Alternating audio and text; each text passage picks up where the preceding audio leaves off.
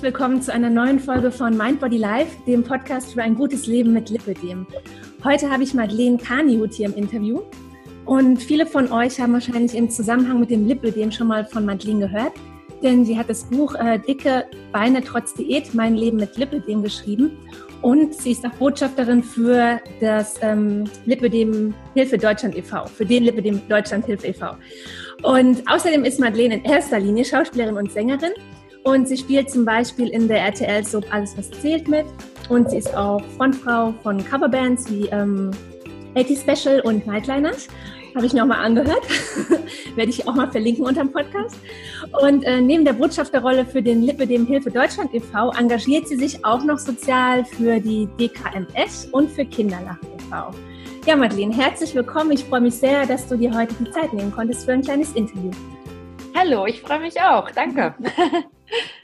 Ähm, ja, ich ähm, finde ja bei dir die Kombination recht spannend, dass du ähm, zum einen über 20 Jahre so dich mit dem Lipödem unwissentlich herumgeschlagen hast, ja, was ja bekannterweise eine Krankheit ist, die eher dazu führt, dass man sich tendenziell so ein bisschen versteckt, als dass man sich zeigt. Ne?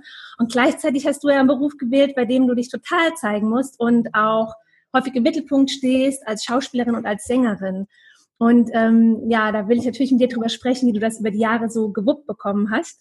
Mhm. Und lass uns aber erstmal so in der Kindheit und in der Jugend starten.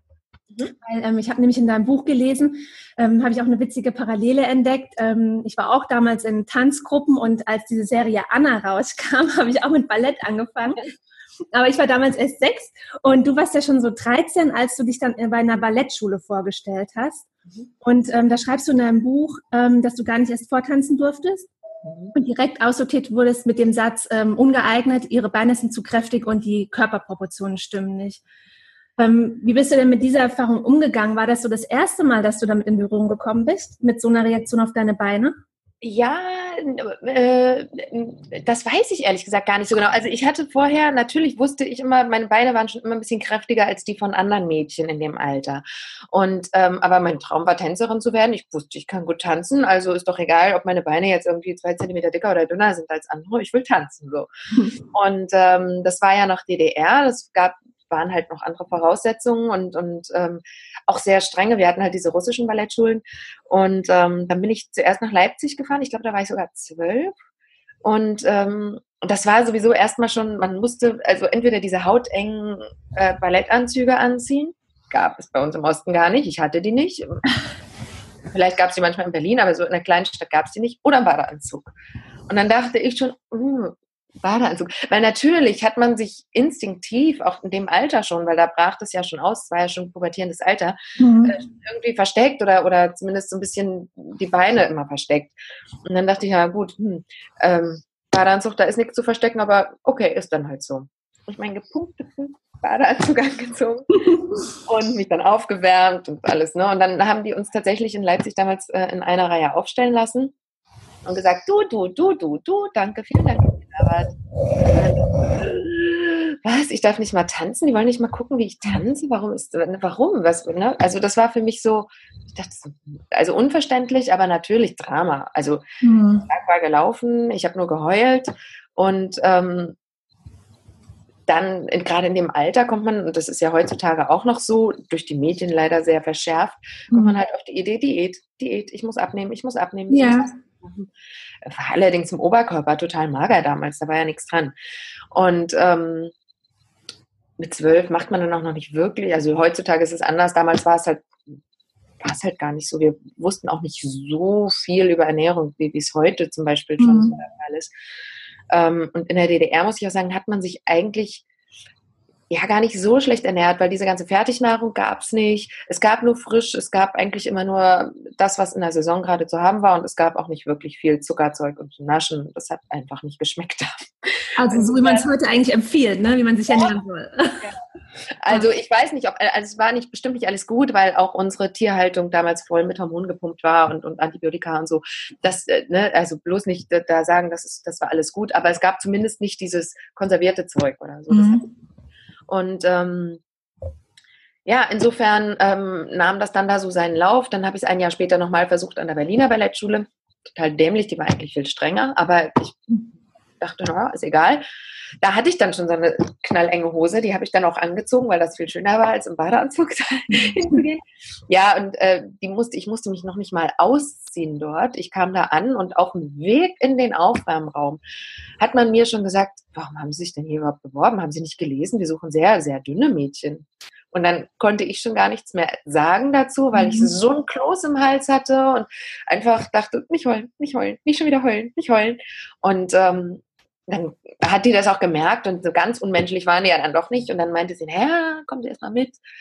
Und so, aber dann gleiches Prozedere. Ich kam nie zum Tanzen. Also ich wurde mhm. aufgrund meiner Körperlichkeit quasi immer direkt aussortiert. War allerdings auch, ich war sehr fraulich. Ich hatte damals mit, mit 12, 13 schon bisschen Busen und, und hatte weibliche Formen, mhm. ähm, war nie überhaupt nicht dick oder so. Und, und auch also meine Beine waren natürlich proportional weiblich, aber selbst damals noch nicht wirklich dick oder, oder überdimensional oder so, absolut nicht.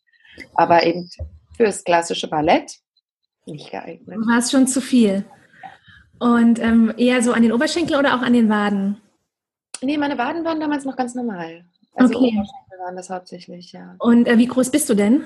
1,68. 1,68, okay. Weil äh, du hast ja ähm, geschrieben, dass du so mit 16 dann die erste richtige Diät gemacht ja. hast. Und dann hast du dann irgendwie voll schnell auch abgenommen, innerhalb von vier Wochen so neun Kilo.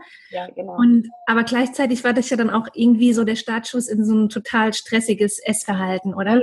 Völlig. Das ist dann, wenn man einmal so anfängt und, und dann vor allem, also ich habe das damals so gemacht mit FDH, äh, weil ich ja, wie gesagt, noch nicht so viel Ahnung hatte von Ernährung. Ähm, habe halt tagsüber weniger gegessen und abends Abendbrot ausfallen lassen und habe mich nur dann wohl gefühlt, weil ich mit knurren, knurrendem Magen ins Bett gegangen bin. Mhm. Also wirklich total ungesund, also bescheuert. Aber gut, wir wussten es nicht besser, es hat funktioniert, aber damit macht man sich den Stoffwechsel kaputt. Und wenn man dann wieder anfängt, halbwegs normal zu essen oder sich auch mal ein bisschen was zu gönnen. Also ich habe halt damals Zucker komplett aus, ausgekattet, mhm. dachte ich. Ich habe keine Schokolade und kein Eis gegessen, aber Joghurt und so ein Scheiß. Also ja. Zucker drin. Aber das hat trotzdem funktioniert damals. Und da hatte ich halt innerhalb von drei Monaten hatte ich mich auf 47, 48 Kilo runtergehungert. Mhm. Wirklich runtergehungert. Also es war ja keine vernünftige Diät. Und ähm, habe mich auch sehr wohl gefühlt, aber alle anderen haben gesagt, Gott, du siehst schlimm aus. Und natürlich im Nachhinein, wenn ich Fotos sehe, denke ich auch, also es sah wirklich schlimm aus. Und wenn ich dann aber auch diese Fotos mir angucke, es gibt so ein Foto, da bin ich ähm, auf Klassenfahrt in äh, Italien. Und da haben wir ein Foto auf dem Balkon irgendwie gemacht mit allen zusammen. Da habe ich ein so eingefallenes Gesicht und, und sehe da wirklich ganz schlimm aus. Und dann gibt es ein anderes Foto am Badestrand, da bin ich mega dürr mit, mit Badeanzug aber damals fand ich auch meine Beine schön und dünn. Aber im Nachhinein betrachtet, wenn man dieses Foto sieht, sind die Beine proportional immer noch speckig, sage ich mal. Also mhm. kann ja nicht sagen, aber speckig. Dellig, damals schon mit 16. Also nicht, dass ich Zellulite dellig, sondern wirklich, man sieht dieses weiche, knotige Gewebe mhm. schon, das erkennt man. Und das ein Gewicht mit, mit 47, 48 Kilo, also was wirklich untergewichtig ist für die Größe. Ja. Ähm, und äh, ja, das, das, die Beine waren halt trotz Diät und Sport, den ich ja damals viel gemacht habe, auch ähm, überhaupt nicht fest oder muskulös oder so, vielleicht innerlich, aber man sah keine Muskeln, gar nichts und das war alles mhm. sehr weich. Und ähm, ja, das, und das, dadurch bin ich natürlich in ein blöde, blödes Essverhalten gerutscht, was über Jahre dann anhielt, ja, von einer Diät in die nächste. Und war das dann ähm, du schreibst an einer Stelle, dass du irgendwann auch mal 80 Kilo gewogen hast. Also dann war es irgendwie äh, nach der Wende und dann äh, warst du dann in den USA mal eine Zeit lang und dann hast du auch da erst dich nur so von Trockenbrot ernährt und dann aber irgendwann mal alle Fastfood-Ketten durchgemacht und ähm, hast dann da auch echt zugenommen, sodass deine Mutter schon gar nicht mehr erkennt. Das war eine lustige Geschichte. Ich habe ähm, ähm, äh, damals äh, äh, in den USA tatsächlich, man mag es glauben oder nicht, sehr viel über Ernährung gelernt. Meine Gastfamilie hat auch sehr großen Wert auf gesunde Ernährung gelegt. Und ähm, die Amis waren uns oder sind uns ja da immer ganz weit voraus und haben damals schon ganz, ganz tolle Salate gehabt und, und Riesensalatbars und da konnte man sich wirklich ganz gut gesund ernähren.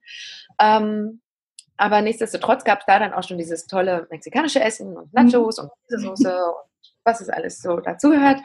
Und ähm, auf Dauer konnte ich darauf nicht verzichten. Und dann hatte ich tatsächlich am Ende des Jahres Panik, weil ich eigentlich gar nicht wieder weg wollte, weil ich es da so geliebt habe und dachte, oh Gott, wenn ich jetzt weg muss und äh, dann kriege ich nie wieder dieses Essen und dann habe ich mir alles reingehauen, was ging, aber auch den ganzen, die haben, die haben ja nicht so Schokolade oder so, wir haben die, aber das Schokolade ist da gar nicht so lecker wie hier zum Beispiel, aber die haben ja dieses ganze Kuchengedöns und diese ja diese Pies und Torten und Donuts und, und ach, das gab es ja damals bei uns alles noch gar nicht. Mhm. Anfang der 90er, wir sprechen hier von 1993, 94. Und ähm, das habe ich dann alles gefuttert, alles reingefuttert. Na ja, gut, und wenn man dann vorher irgendwie dreiviertel Jahr, halbes Jahr, dreiviertel Jahr auf seine Ernährung akribisch aufpasst, und ich hatte damals auch schon wieder ein Gewicht von unter 50 Kilo, und dann innerhalb von einem Monat sich einfach mal alles reinstopft, was geht, kann man nur zunehmen. Mhm. Und ähm, dann kam noch dazu, durch diese Unterernährung haben meine Haare damals halt extrem gelitten, und als ich dann wieder äh, zugenommen habe, sah man das, also das, bei den Haaren zeigt sich das ja immer erst ein paar Monate später,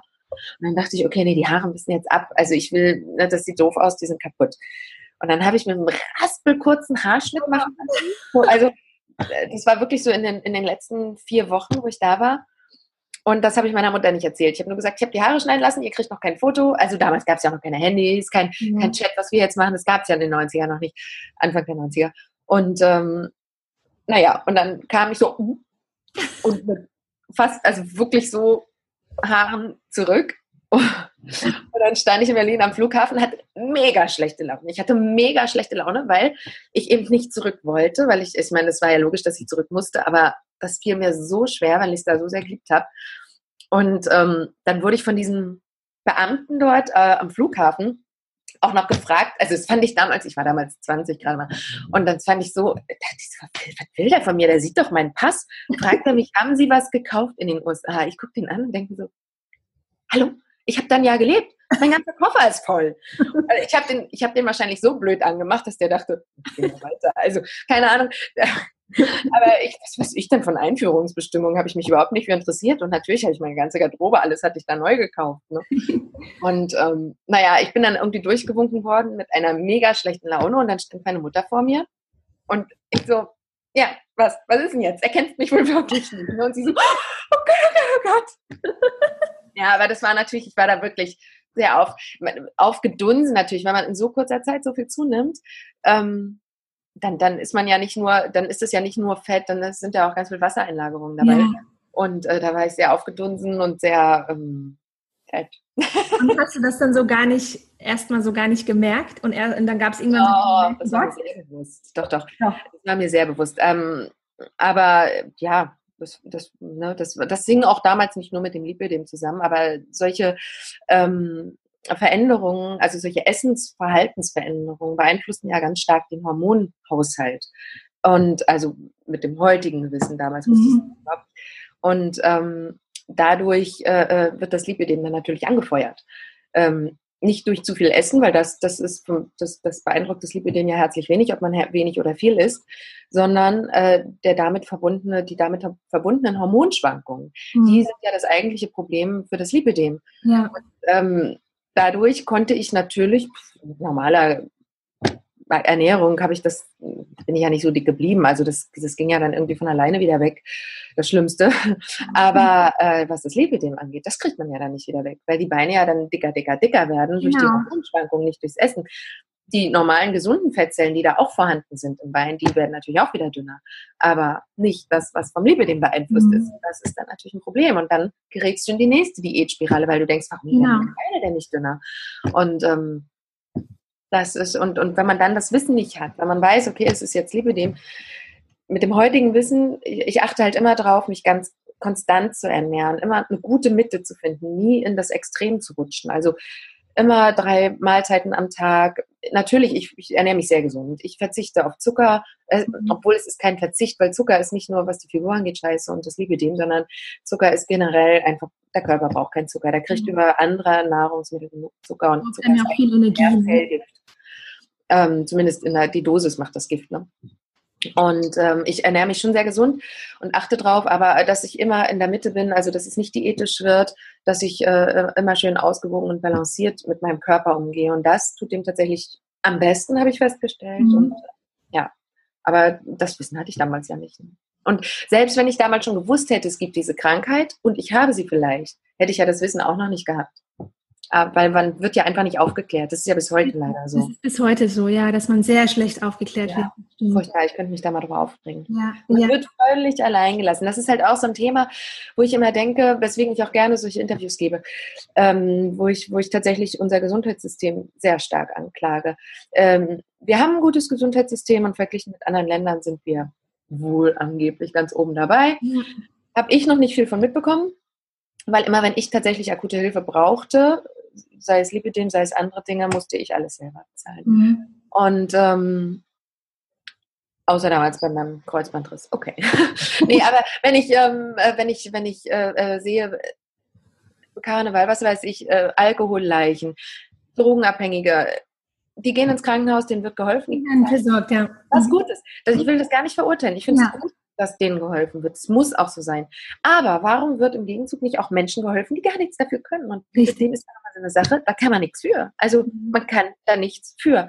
Und äh, viele denken ja auch immer, Liebe dem hat nur was mit Dick zu tun, was gar nicht wahr ist. Es ist auch ganz schlanke Menschen, auch selbst Menschen, deren Beinen oder Armen man das nicht ansieht, haben Lipidem. Die haben die mhm. Schmerzen, die haben die äh, äh, Komplikationen, die damit zusammenhängen. Und dem wird, dem wird nicht geholfen. Und das ist halt, und das ist nicht nur bei der Erkrankung Liebe dem so, das betrifft ja auch andere Erkrankungen noch in unserem Gesundheitssystem. Und das ist halt so, was ich, wo ich denke, äh, das stimmt doch irgendwas nicht. Die Pharmaindustrie verdient nicht dran, also warum sollen wir den Patienten helfen? Eben. Ich glaube, das ist nämlich auch der Punkt, weil die Pharmaindustrie ja. nicht dran verdient. Und deswegen äh, kümmert man sich auch kaum, äh, kümmert sich mal jemand um die Forschung. Alle ja. Ähm, kommen groß mit ihren OPs. Ne? Ich meine, ist ja auch sinnvoll, ist ja auch hilfreich. Aber ähm, das Thema wird ganz groß gespielt, aber keiner kümmert sich halt mal darum, dass man nach der Ursache geforscht wird. Ja, also das ist halt das Ding. Ich schwöre dir, wenn es eine Pille geben würde dagegen, äh, dann würde die Krankheit jeder kennen. Jeder. Richtig. Und, ähm, äh, dann, dann die Pharmaindustrie wären natürlich ganz vorne dabei. Mhm. Absolut. Aber, naja. Ja, schwierig. Ähm, was OPs angeht, natürlich auch schwierig, weil wenn man es operieren lässt, ich bin absolut dafür, weil für mich hat es mein Leben verändert, aber mhm. man muss es ja auch richtig operieren. Man darf es nicht operieren wie bei einer normalen Schönheits-OP, und man darf nicht davon ausgehen, dass man hinterher schlanke, tolle, schöne Beine hat. Das äh, verwechseln nämlich viele Patienten. Die lassen sich operieren und sagen, oh, ich habe immer noch ein delliges Bein und oh, ich bin ja immer noch nicht ganz schlank. Und das ist Quatsch. Das, darum geht's nicht bei diesen OPs, bei, bei Lipidem. Und das muss einem auch klar sein. Klar, der Umfang verringert sich, wenn man da was mhm. rausnimmt, aber man kriegt kein Modelbein. Definitiv nicht.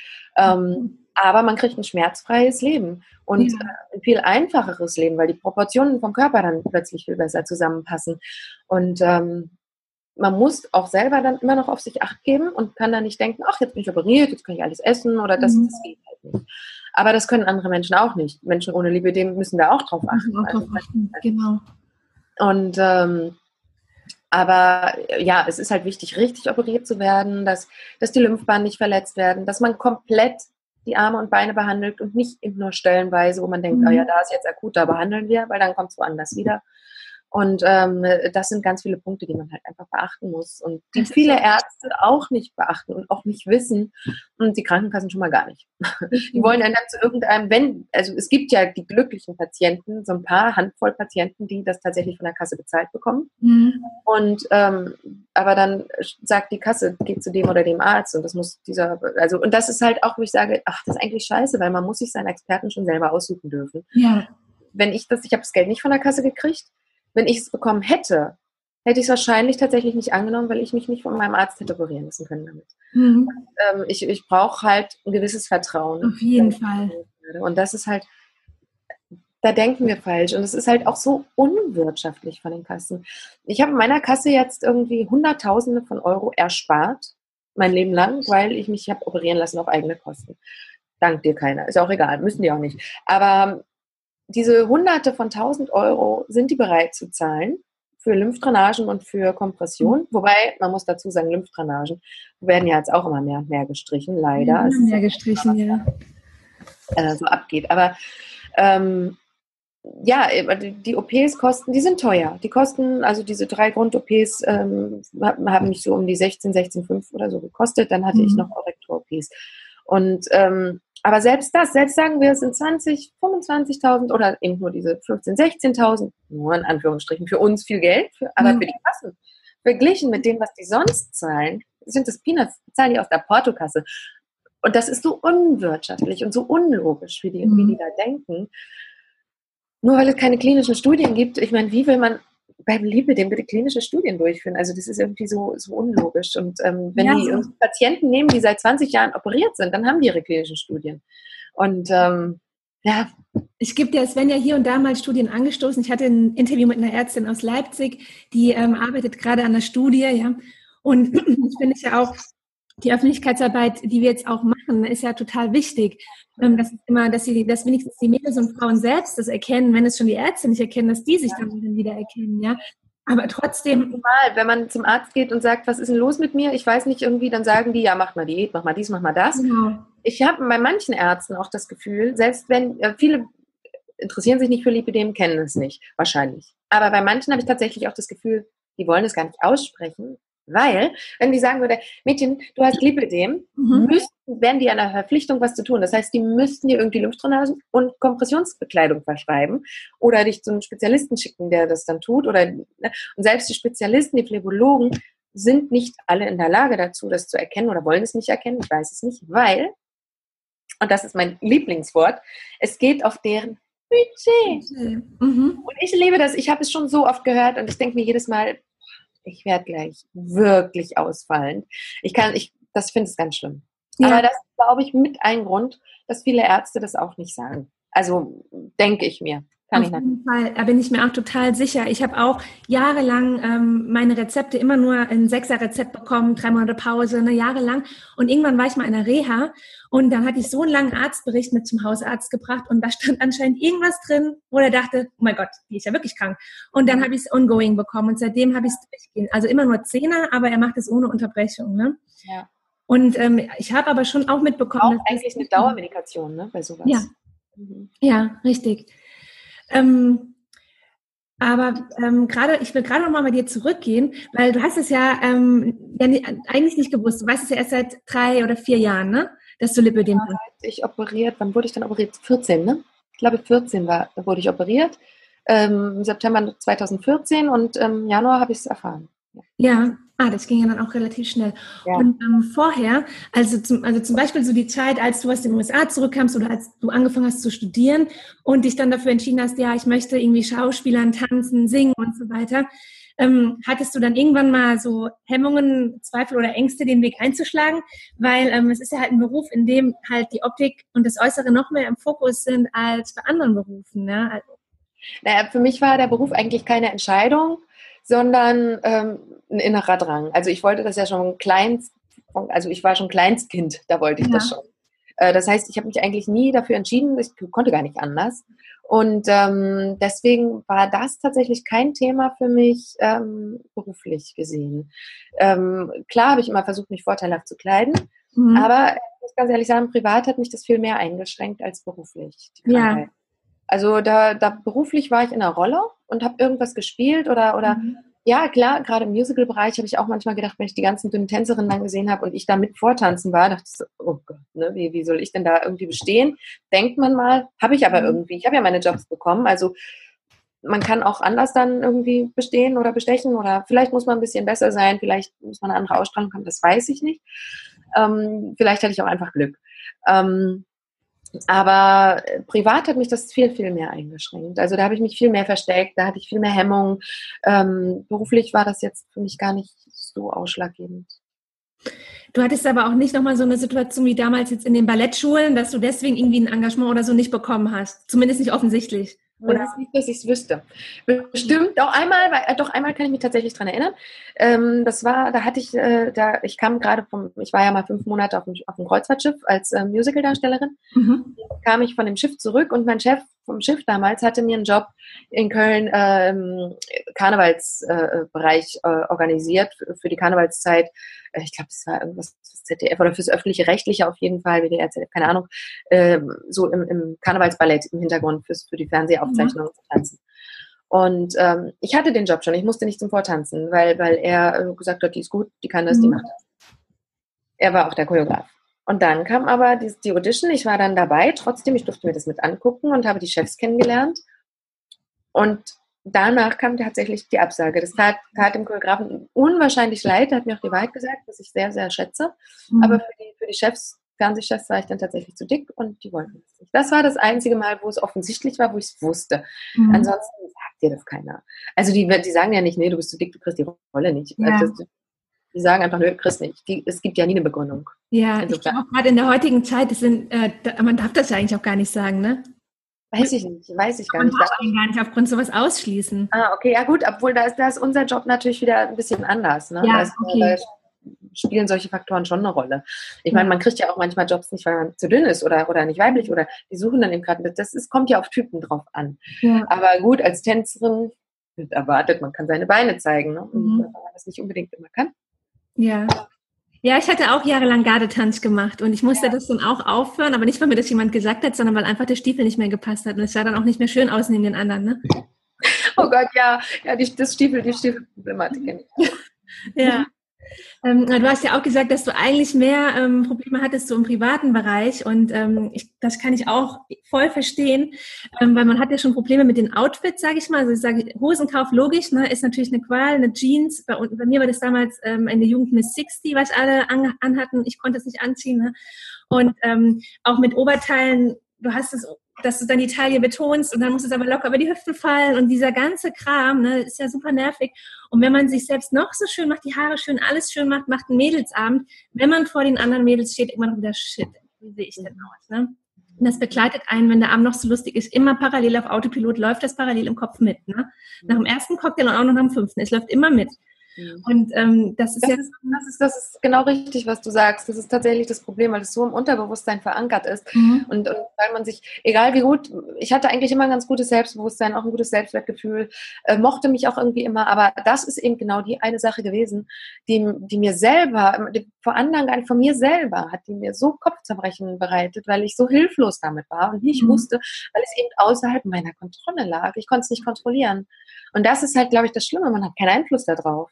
Und das, das macht, das macht krank. Das macht auch psychisch krank. Finde ich also definitiv. Und das, das, das läuft halt, egal was man tut, irgendwie immer mit. Das stimmt, da hast du völlig recht. Das läuft unterbewusst, auch wenn man was ganz anderes macht, immer mit. Ja. Und ich erwische mich auch heute noch. Ich bin, ich bin ja jetzt sehr, sehr glücklich und zufrieden ähm, mit meinem, nach den OPs und mit dem Äußeren und alles gut. Und erwische mich heute manchmal noch, dass ich irgendwelche Leute sehe oder so und denke, wow, toll. Und dann kommt aber so langsam die Überlegung, ach nee, nee ich bin ja jetzt auch toll. Also so, das ist, ja. ist tatsächlich ja. so. Ähm, dass, dass man diese eigene Schwachstelle, das, das, das dauert. Und mhm. das ist auch nicht sofort nach den OPs weg. Und das ist bei mir wahrscheinlich auch immer noch nicht, äh, dass ich meine, wenn es 20 Jahre verankert ist, braucht es keine ja. zwei oder drei Jahre, um zu verschwinden. Es braucht halt Zeit. Aber es kommt. Also ich merke auch, es wird immer besser. Mhm. Aber das ist, das ist tatsächlich, ja, das ist schade, weil, weil dadurch so viel Lebensenergie die, die man ja eigentlich hat. Äh, Total. Und, und was, man macht, man macht selber ja was zu einem Problem, was natürlich gesundheitlich auch ein Problem ist, aber was, ja, was, was, was schlimm ist irgendwie und, ja. und unnötig ist. Das ist halt so das Richtig. Und ich finde auch solche Gedanken, ich finde es total wichtig, dass wir darüber sprechen, weil man fühlt sich ja irgendwie komisch und wenn man es anderen Freundinnen mitteilt, dann sagen die, nee, was denkst du denn da und so weiter. Aber es ist irgendwie, es sind Gedankengänge, die zu der Krankheit gehören. Sie gehören dazu und es ist nicht unnormal, wenn man so denkt und fühlt. Es ist nicht unnormal, es ist normal. Ne?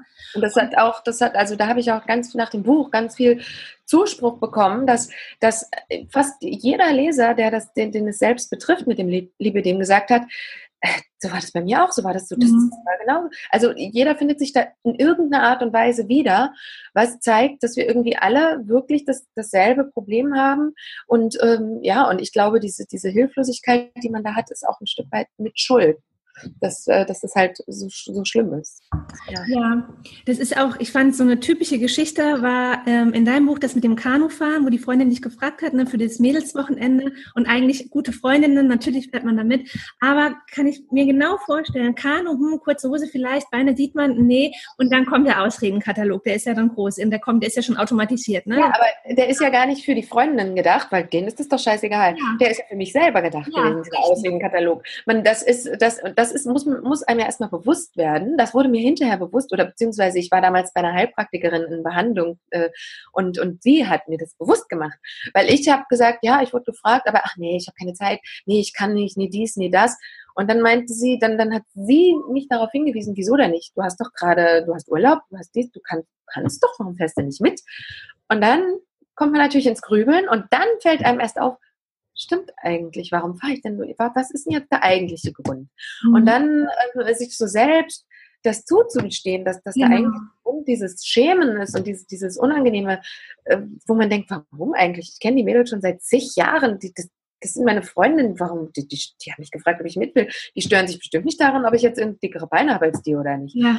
Ähm, das ist natürlich auch so, die denken doch nicht eine Sekunde darüber nach und man selber zerbricht sich äh, den Kopf, was weiß ich, wie schlimm darüber. Total. Und, ähm, und das muss einem ja erstmal bewusst sein. Und dann habe ich auch gedacht, nee, ich will mich da jetzt nicht mehr von ausbremsen lassen. Ne? Und das, mhm. das muss aber eine Entscheidung sein. Also ich hatte auch mal eine, eine, ähm, eine Mail ähm, von einer Lipidem-Kranken, ähm, die schrieb mir irgendwie, ja, ähm, die fahren jetzt bald nach Vegas und äh, oh Gott, sie weiß noch gar nicht und die Poolpartys und ob sie das alles so genießen kann und so.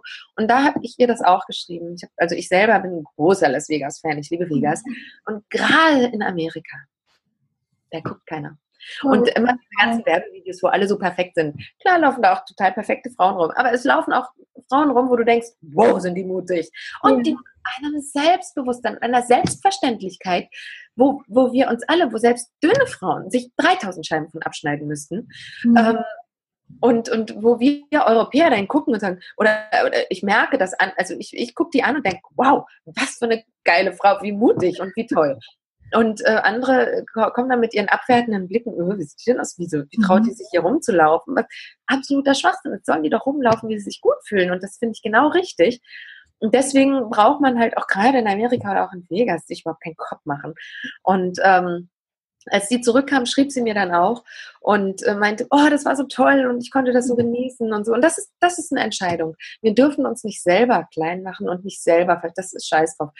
Das Wichtige ist, dass wir uns selbst akzeptieren, dass die Leute um uns rum, die Ängsten, sei es Partner, sei es Freundinnen, ähm, da überhaupt kein Problem mit haben. Und alle anderen ja. Leute können uns doch scheißegal sein. Das ist richtig, aber wenn du gerade dieses Amerika-Beispiel nennst, ähm, ich war auch mal vier Wochen in, in Florida in den USA und ich habe mich da auch einfach viel mehr getraut. Ich habe dann da auch mal einen kurzen Rock angezogen, weil ich mich dann da wohlgefühlt habe. Das, diesen Rock, den hatte ich natürlich mitgenommen nach Deutschland. Ich hatte den nie an, kein einziges Mal, ja, hatte ich den hier an, weil selbst ich habe diese Erfahrung nicht, dass Freunde irgendwie was Negatives zu mir sagen, überhaupt nicht. Das ist wirklich ein guter, toller Freundeskreis. Aber natürlich bin ich sensibilisiert und wenn die Mädels, die ja an sich schlank bis normal sind alle, ne, dann sagen, ach hier die Bauchrolle, nee, aber so kann ich nicht gehen. Und dann denke ich mir, okay, und wie sehe ich aus? Ja, wie, wie denken die denn über mich? Natürlich denkt man das automatisch dann, ne? Ähm, denkt man, aber ich glaube, man ist mit sich selbst immer am, am allerstrengsten. Also ich ja. glaube, über dich denkt keiner was. Also, weißt du, das ist, ist, ist glaube ich, so. Ja. Also ich weiß, wenn man in der Öffentlichkeit steht, ist das noch wieder ein bisschen anders. Dann sind mhm. die Leute zum Teil auch anders drauf. Und äh, wenn man dann mal ein kleines Bäuchlein oder sonst wie was hat, dann, dann denken gleich, ja, ist die schwanger? Oder ne, es ist ja so. Es ist ja auch bei, ja, bei ganz vielen Leuten irgendwie so. Aber ähm, mein Gott, da muss man auch drüber stehen. Als du deinen Freund kennengelernt hast, ähm, ich denke vor acht Jahren, meine Buch steht vor sechs Jahren, schätze ich jetzt mal. Genau, acht, also wir sind jetzt, haben wir achtjähriges. Ja, und ähm, war das denn so jetzt deine erste Beziehung, wo du sagen kannst, oh, da habe ich mich jetzt echt wohlgefühlt und das war auch so das Kennenlernen und das Ganze, das hat für mich einfach gut funktioniert. War das vorher immer total ruckelig mit anderen Freunden und eher so für dich unangenehm oder wie gehst, wie bist du damit umgegangen? Ähm, das kommt immer drauf an. Also äh, mit meinem mein erster Freund kam damit auch ganz gut klar. Also das äh, mein erster langjähriger Freund. Mhm. Ähm, wenn ich so äh, äh One-Night-Stands hatte oder irgendwie Affären, war mir das relativ wurscht weil mir das nicht wichtig war. Mhm. Also da dachte ich, entweder die kommen damit klar oder nicht. ähm, bei meinem jetzigen Freund war mir es am Anfang natürlich sehr wichtig. Und ähm, da hatte ich auch gerade eine Phase, da, da war das ziemlich stark. Und wir haben uns ja auf dem Zeltplatz kennengelernt. Mhm. Und ähm, ich, ich, da waren wir, wir waren ja noch nicht zusammen und, und alle sind irgendwie baden gegangen auf diesem Zeltplatz, weil so ein kleiner See war. Und ich liebe Wasser, ich liebe Schwimmen gehen. Ich habe mich tatsächlich nicht getraut. Ich dachte, mhm. nee, ich jetzt nicht unbedingt schon nackt sehen oder, oder eben halbnackt im Bikini ja. oder so. Ähm, fand ich unangenehm, mochte ich nicht, wollte ich nicht und bin nicht baden gegangen. Und ähm, er selbst, der, der hat ja überhaupt kein Problem mit gehabt. Aber ich habe auch das, mein Freund ist nicht so ein Typ, der so äußerlich fixiert ist, äh, der, der jetzt darauf achtet, dass man gut aussieht. Oder bei dem muss halt irgendwie es muss halt passen. Das, das muss zusammenpassen, das Gesamtpaket muss passen und so. Und das, da hatte ich Glück, aber das wusste ich ja am Anfang nicht. Und natürlich, da habe ich mich auch erstmal versucht zu verstecken und irgendwie möglichst ähm, gut zu kleiden und ähm, ja. Und, aber mit der Zeit merkt man das natürlich und, und wir haben dann auch irgendwann drüber gesprochen und mhm. das war kein Thema. Ja. Gott sei Dank. Und, äh, zu der Zeit hattest du ja auch die Diagnose noch gar nicht. Eigentlich alles, die ganzen Phasen, die wir gerade besprochen hatten, hattest du die Diagnose noch nicht. Genau. Wie kam es denn dann dazu, dass du die Diagnose bekommen hast? Also bist du dann noch, hast du dann irgendwie noch mal ein paar Ärzte aufgesucht oder hat es, äh, bei mir hat zum Beispiel eine Bekannte festgestellt, ne? kein Arzt. Genau. Und bin ich zum Arzt. Wie war das bei dir? Also ich hatte ja äh, viele Ärzte einfach schon durch und habe immer gefragt, warum kann ich nicht abnehmen? Was ist irgendwas, was, was stimmt nicht mit mir? Und ja, du hast ein weiches Bindegewebe, ja, nee, dann, dann, also da kam alles mögliche, ja, da musst du ein bisschen mehr Sport machen oder da musst du eben eine strengere Diät machen oder mhm. einer meinte mir, ja, dann, dann mach doch Suchtverlagerung, dann rauch doch oder solche Sachen. Also ich meine, Ne?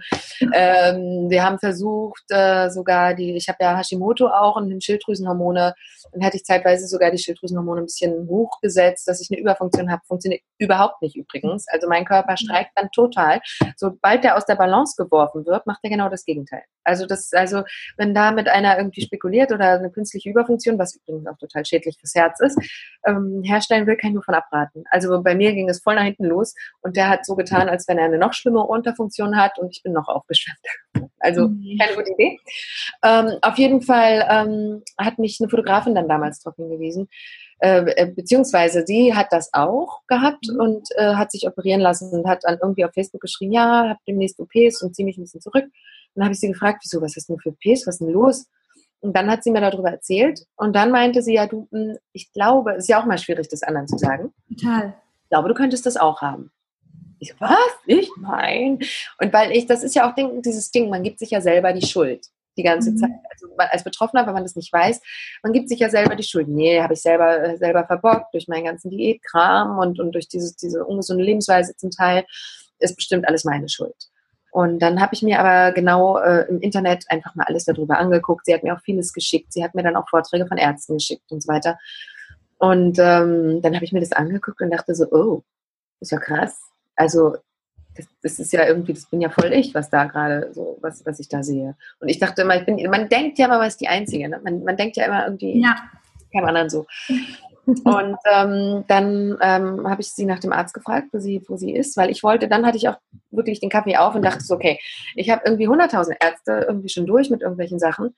Äh, wenn, dann will ich jetzt aber auch zu einem Experten, der sich damit auskennt mhm. und will Gewissheit haben, ob ich es jetzt habe oder nicht oder ob ich wirklich selber schuld bin habe mir einen Termin bei dem geholt, habe dann irgendwie zwei Monate später oder so auch einen gehabt so, so, zur Vorbesprechung, zur, also zur Untersuchung einfach nur.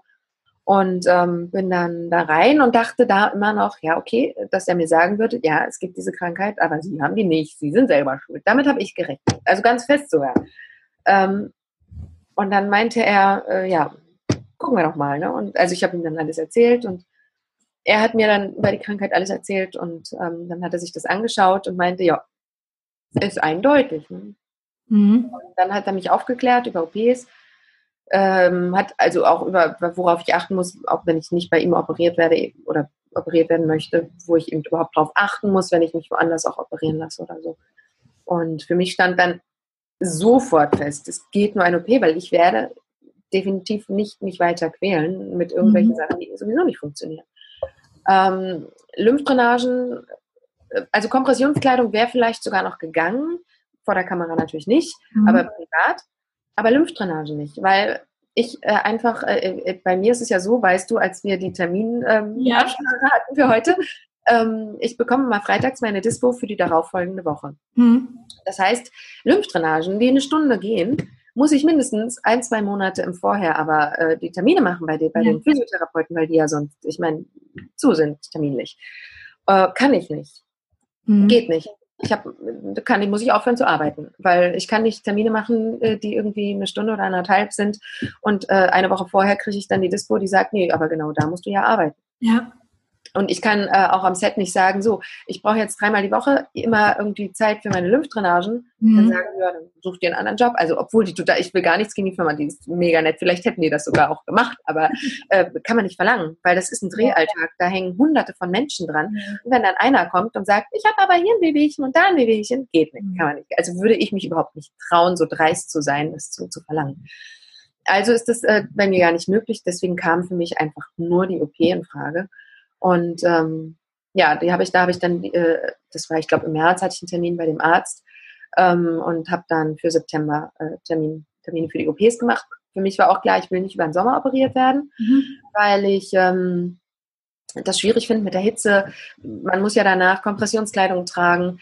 Ähm, äh, Im Sommer ist das schwierig. Dann hast du die Namen, dann kannst du nicht baden gehen, dann schützt du dich tot, dann ist es noch aufgeschwemmter, weil es warm ist. Und deswegen war für mich klar, okay, nee, zum Herbst dann mache ich die OPs und ähm, habe an demselben Tag der Untersuchung noch die drei Termine festgelegt für die drei Operationen. Wahnsinn. An dem Tag. Und ich habe geheult, also ich hatte so ein, so ein Kloß im Hals. Einerseits, vor, also eigentlich, nee, hauptsächlich vor Erleichterung und natürlich war ich immer noch ein bisschen ungläubig, so, wie, ich bin nicht schuld. Also das, dieses, diese Schuldfrage aus dem Kopf mhm. rauszukriegen, das ist so krass. Auch, auch im Nachhinein noch, wo du denkst, bin, bin ich wirklich, also man, man denkt immer, bin ich wirklich nicht schuld? Kann ich, und, und das, das ist halt so, dass, wo ich mir denke, wow, also wie tief das in der Psyche verankert ist, dass man sich selber ständig die Schuld gibt für das, mhm. was man genetisch mitbekommen hat. Und das, das ist eigentlich ganz schlimm. Und ähm, ich habe mich dann auch oft gefragt, mache ich mir das jetzt leicht, wenn ich mich einfach operieren lasse? Ist das irgendwie, okay, das wurde mir genetisch mitgegeben und das ist irgendwie vielleicht meine Bestimmung, mache ich es mir einfach zu leicht. Aber ich meine Gott, wenn, wenn man eine Krankheit hat, ich meine, Krebs wurde einem auch irgendwie mitgegeben und den lässt man sich entfernen. Ne? Ist ein blöder Vergleich, aber mhm. ist irgendwie so. Man, wenn man entzündeten Blinddarm hat, den, den, lässt man sich ja auch entfernen und sagt nicht, oh Gott, das wurde mir mitgegeben, jetzt habe ich den und behalte ihn. Insofern, und das, das ist ja schon vergleichbar. Insofern ich finde auch, also es ist zwar natürlich so, jetzt im Vergleich zu den Krankheiten, die du genannt hast, dass es nicht tödlich verlaufen kann, ne? also in der Regel, ähm, aber äh, man darf halt einfach nicht unterschätzen, was die Krankheit mit der Psyche macht. Ne? Ja, aber du kannst auch im Rollstuhl landen ne? und da kenne ich auch genug Fälle.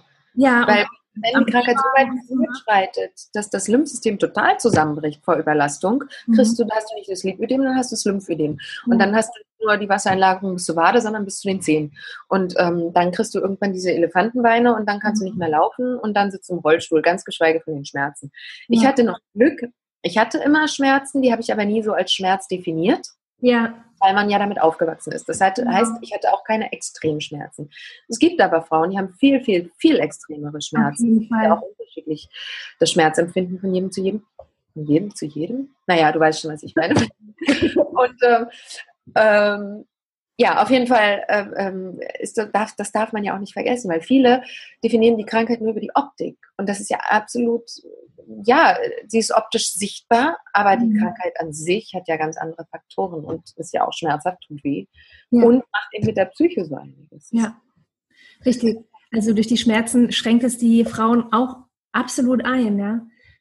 Also ich hatte auch lange total Glück und hatte echt kaum Schmerzen, beziehungsweise ich war das gewohnt, dieses, dieses, diesen dieses Gefühl halt, ne? diesen Druck, ja, ich war das irgendwie gewohnt beim Trecken, Treppenlaufen und so weiter. Also ich wusste, beim Joggen, ich wusste halt irgendwie, was ich habe da so, das ist so schwer. Ne? Und weil die Beine ja eh kräftig waren, dachte ich mir, naja, sind schwer, aber sie sind kräftig. So habe genau. ich zusammengebracht. Ne? Ja.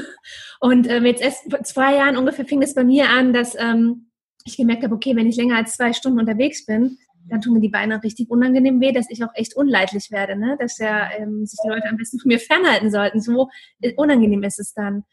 Ähm, ja.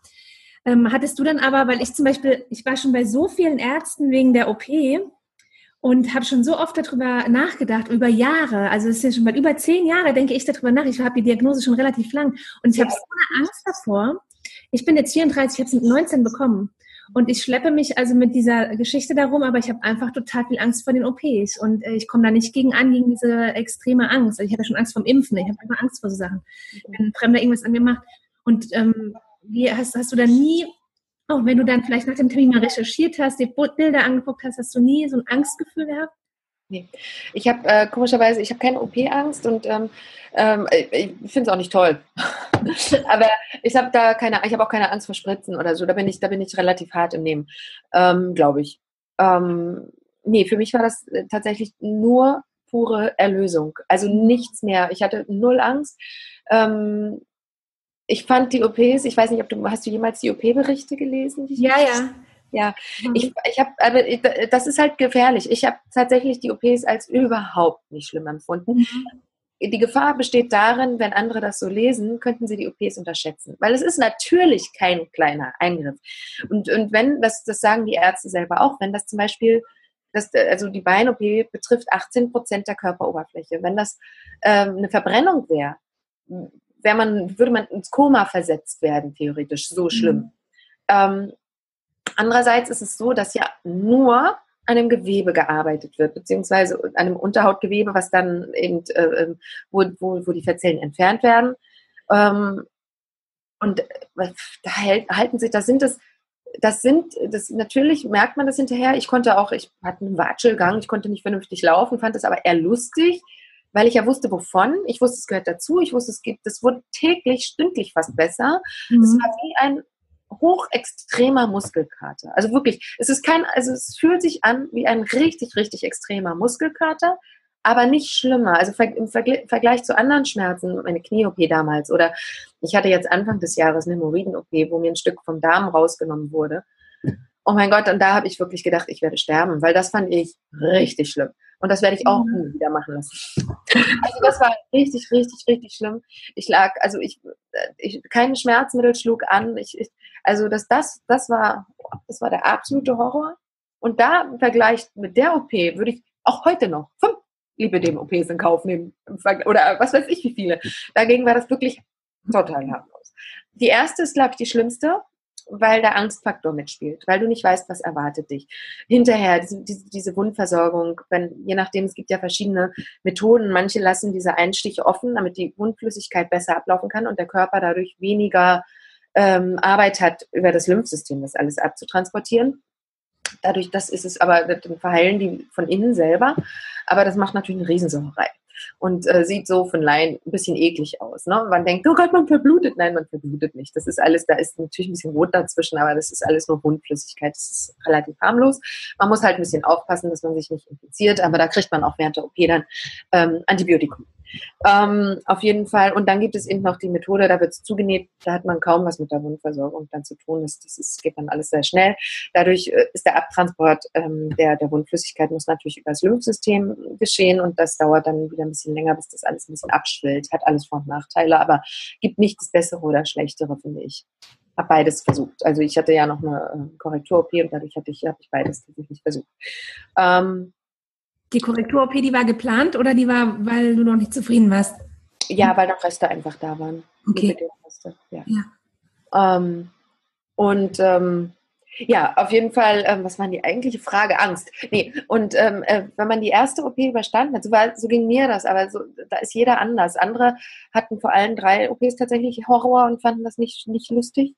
Ähm, ich hatte, hatte damit überhaupt keinen, keinen Vertrag irgendwie. Und manchmal, man merkt natürlich, je nach OP-Methode, wirst du, hast du nur einen Dämmerschlaf und keine Vollnarkose. Mhm. Und dann merkst du auch ein bisschen was manchmal von diesem Schlaf, der da in dir rumsteuert. Okay. furchtbar, aber es ist geil. Also das ist halt, oh Gott, ja, dann tuppert das mal so ein bisschen, weißt du. Also das ist so, das, ich glaube, dass, dass das ist ein psychischer Faktor. Ich, ich, man darf eine OP nicht unterschätzen, weil jede OP birgt Gefahren und jede OP ist nicht harmlos und immer mit einem Risiko verbunden. Aber im Vergleich zu anderen OPs fand ich die wirklich, wirklich für mich persönlich harmlos und eher befreiend. Also du konntest sozusagen, äh, du warst so im, du warst irgendwie so da, du hast es irgendwie mitbekommen, du warst ansprechbar, so ein bisschen wie wenn man beim Zahnarzt sowas bekommt, ne? Da ist man ja und auch. Bei den Beinen, bei den Armen zum Beispiel, lustigerweise war ich völlig weggeschossen. Okay. Ich glaube, das ist auch vielleicht ein bisschen Absicht, weil, weil Arme näher am Kopf sind und das auch wieder so ein mhm. Psychoding ist. Ähm, aber ich, ich fand das tatsächlich überhaupt nicht schlimm. Also waren jetzt deine drei OPs, waren Oberschenkel, innen und außen und die Arme und die Waden wurden bei dir nicht gemacht? Nee, nee, nee, alles muss gemacht werden. Alles, nee, nee. Ja, alles.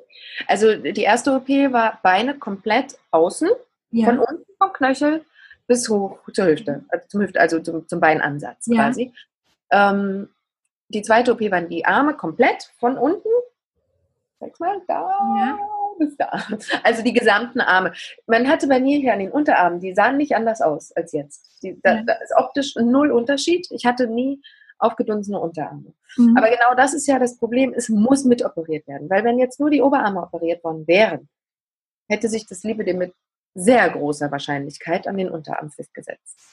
Weil, weil die, also die, die, Zellen sind ja dann im Körper und es muss überall rundum, auch die Beine.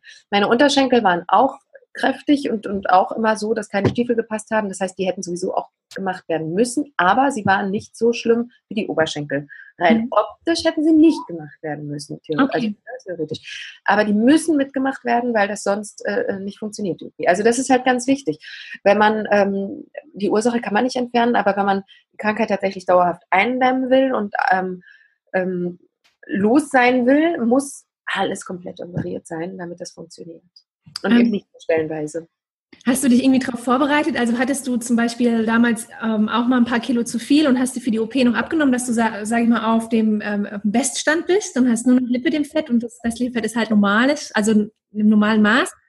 Nee, ich habe nichts gemacht. Aber ich war, nee, ich, ich hatte ja eben, nee, nee, nee, im Gegenteil, ich habe, nee, Nee, ich habe zugenommen, habe ich auch nicht. Aber nee, ich habe gar nichts gemacht. Weder abgenommen noch zugenommen. Das Ding ist, äh, man, man muss für die OPs, äh, gibt es so eine Obergrenze an Gewicht. Die sieht jeder Arzt anders. Manche 100 Kilo, manche 120 Kilo. Mhm. Ähm, rein aus äh, kreislauftechnischen und gesundheitstechnischen Gründen. Okay. Das hat es nicht. Also es hat Herz, Gründe mit dem Herzen, Gründe mit dem Kreislauf. Ähm, das, ist, das ist halt so dieses Ding. Mhm. Ähm, die können ab einem bestimmten Gewicht einfach solche Operationen nicht mehr durchführen, weil es zu gefährlich wird. Und ähm, die Grenzen, die hatte ich ja nie. Also ich habe ja nie so viel gewogen. Ähm, aber das ist so der einzige Grund, äh, abzunehmen. Du warst ja eigentlich auch bei einem, äh, bei einem recht bekannten Arzt und du hast ja gesagt, du warst im März da und hattest dann im September den Termin, aber du hattest dich selbst dafür entschieden, erst im Herbst und nicht im Sommer. Ähm, ich höre bei ganz vielen Ärzten, die jetzt, sage ich mal, namhaft sind, dass man da ein Jahr wartet und so weiter. Ähm, ist es einfach bei diesem Arzt anders oder hattest du auch so ein bisschen so einen Bekanntheitsbonus? Nee, hatte ich nie. Gott sei Dank. Und das ist, glaube ich, aber auch Absicht, äh, dass die, also auch was die Finanzen angeht oder so, das denken immer viele. Nein, hatte ich, äh, ich, ich wurde behandelt wie jeder andere Patient auch. Mhm. Ähm, außer ein, ein Vorteil hatte ich, ich hatte ein Einzelzimmer im Krankenhaus. Aber das hatte den Grund, dass die ähm, Ärzte tatsächlich Angst hatten, dass irgendwie Fotos gemacht werden oder, okay. oder ne, solche, solche Sachen. Das war der einzige Vorteil. Aber ich habe exakt das Gleiche bezahlt. Ähm, ich hatte die gleiche Behandlung. Ich, ich war wie jeder andere Patient äh, in der Vor- und Nachsorge. Äh, da gab es da gab's keine Unterschiede. Das ist auch gut so. Warum sollte es auch? Also das, ja. macht ja.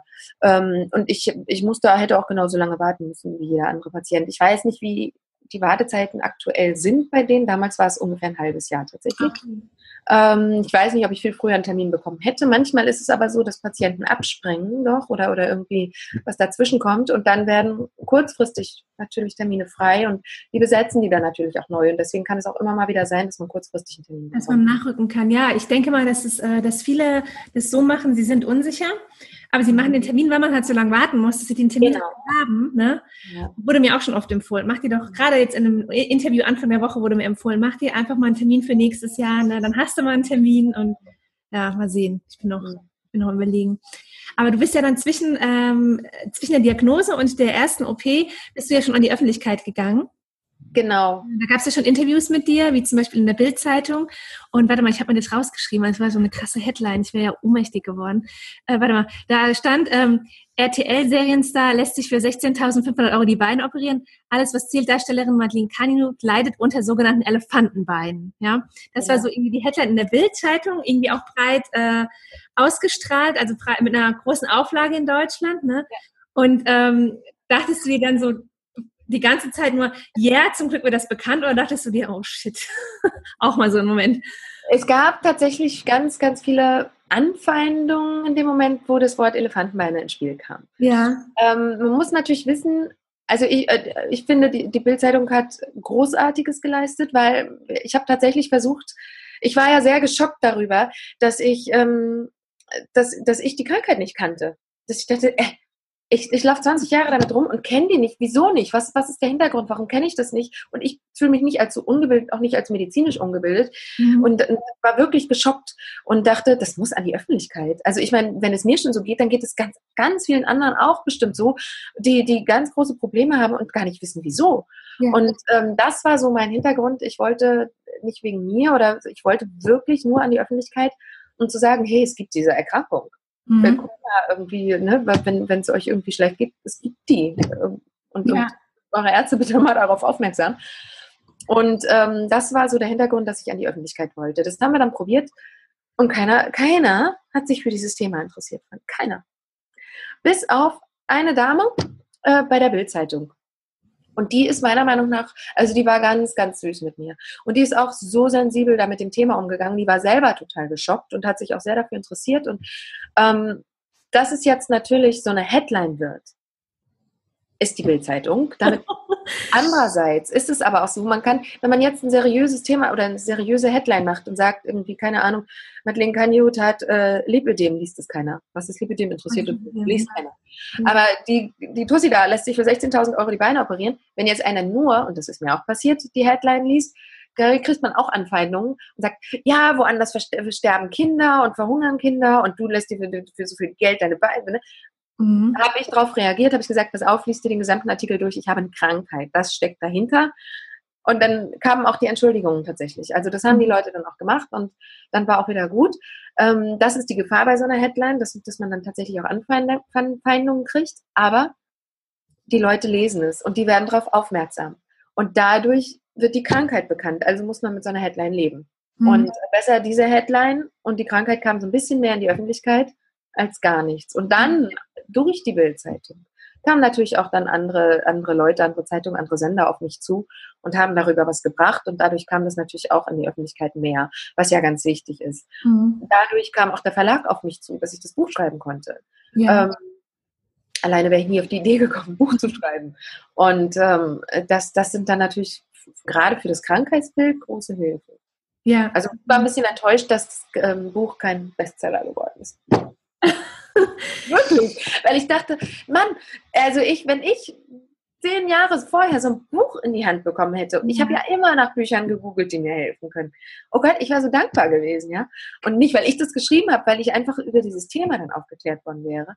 Und ähm, das war auch bei der Titelfindung ganz wichtig, ähm, dass dieses Wort dicke Beine und Diät und so da drin vorkommt, weil das ist ja der Schlüssel, wenn du nichts über dieses Krankheit... Trigger, genau, denkst du so. Ja. Das Ding ist ja, wenn du es Lipidem hast und weißt, dass du es hast, brauchst du das Buch nicht mehr.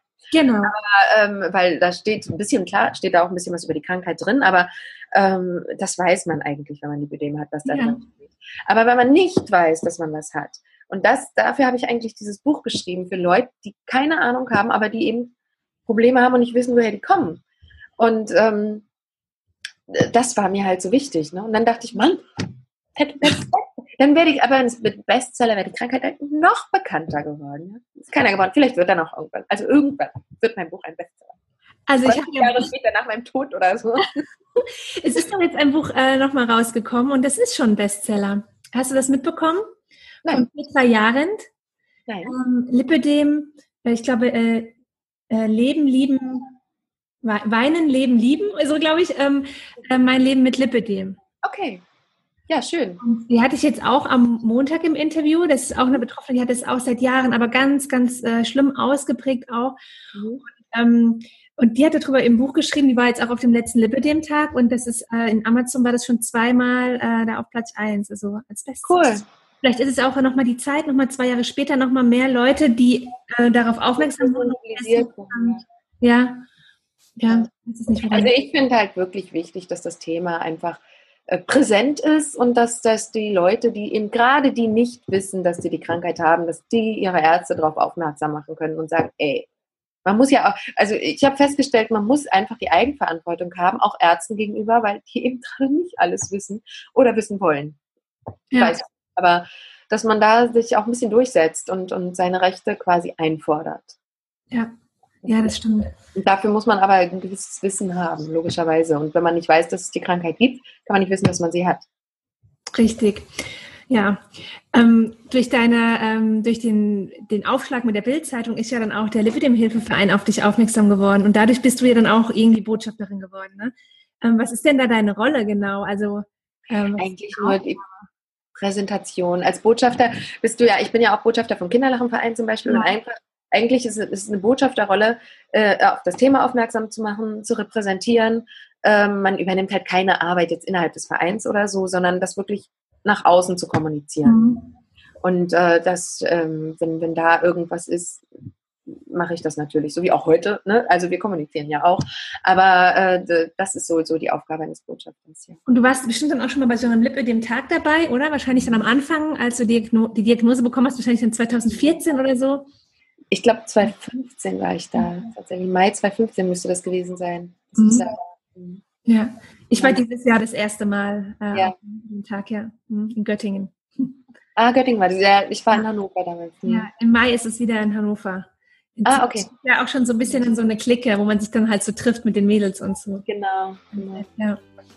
ja. Ja, super.